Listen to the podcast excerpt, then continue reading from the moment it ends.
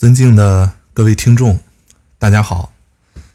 呃，看到这条音频的标题啊，大家可能会有疑问啊，已经有一个前言了，怎么又整出一个前言二来呢？是这样的，呃，录这个专辑的初衷是为我自娱自乐的。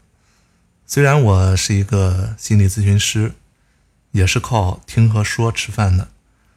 但是我不是一个专门的主播，在喜马拉雅这个平台上分享声音啊，已经有两年多了。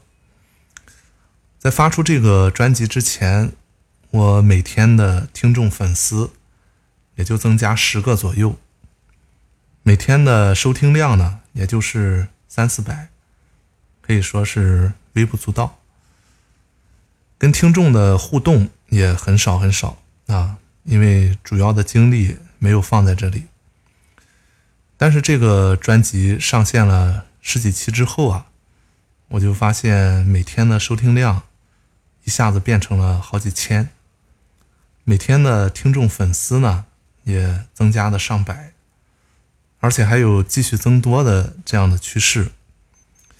呃，这确实是把我吓了一大跳，得到大家的认可和喜爱。这让我感觉很惊喜。这个时候，我也是发现，我完全做不到老子在《道德经》十三章里面所提倡的“宠辱不惊”。呃，有这么多的听众，让我感觉到更有责任把这个专辑做得更完善。这一个前言的内容是对上一个前言的补充。已经听了后面各张音频的朋友啊，可能会熟悉。我的每一个音频内容大体分为三个部分。第一部分是《道德经》本章的原文。第二部分是对这一章内容的白话翻译。第三部分呢，是对这一章的现代解读。从字数上来看。原文是最少的，白话翻译部分，它是原文的几倍。现代解读部分的字数呢，是原文的十几倍，甚至到几十倍。翻译和解读是为了帮助理解原文，而原文呢，是为了帮助领悟道。这里面有一个很有意思的矛盾。那就是文字越多，越容易被更多人理解。但是呢，文字越多，对道的本质的偏离那就越厉害。我在阅读的时候就深深的有这样的感觉。读原文，我是比较舒服顺畅的，越往后会感觉越不舒服，越不顺畅。呃，因为文字越多，说的越具体，那固然是更容易理解。但是文字越多，其实就是条条框框越多，反而呢会限制人体会和领悟的内心空间。这个矛盾呢，我认为是终极矛盾，是不可调和的。所以啊，我也没有妄想去调和它。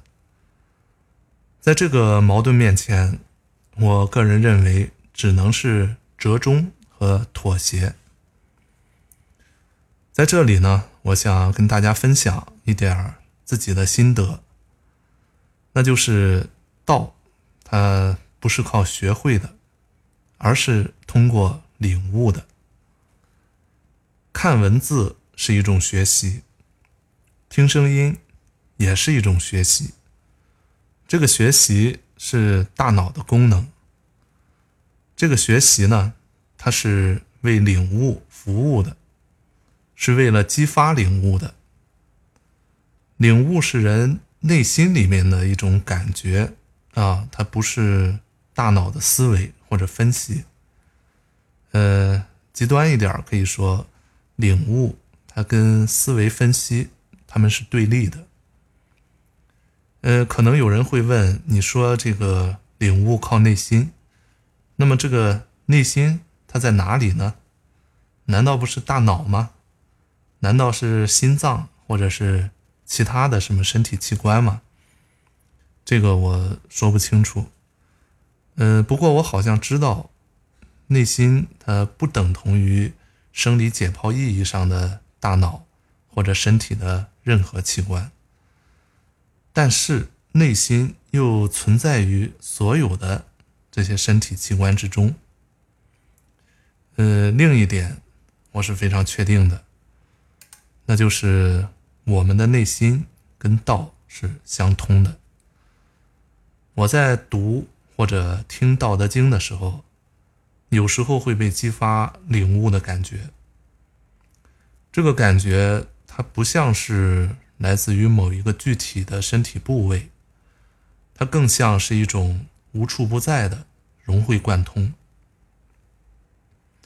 这样的感觉非常好，可以说这是一种，呃，像是天人合一的大自在。呃，我在开头说我在网络平台上分享《道德经》，或者是其他的内容，它的初衷是自娱自乐。那么现在呢，我领悟了我的另一个目的，那就是我很希望通过我的分享，能在更多的人身上激发这种领悟和融会贯通的大自在的感觉。嗯，可以说是大家的支持，让我对自己有了新的认识和新的领悟。非常感谢每一位听友。Thank you.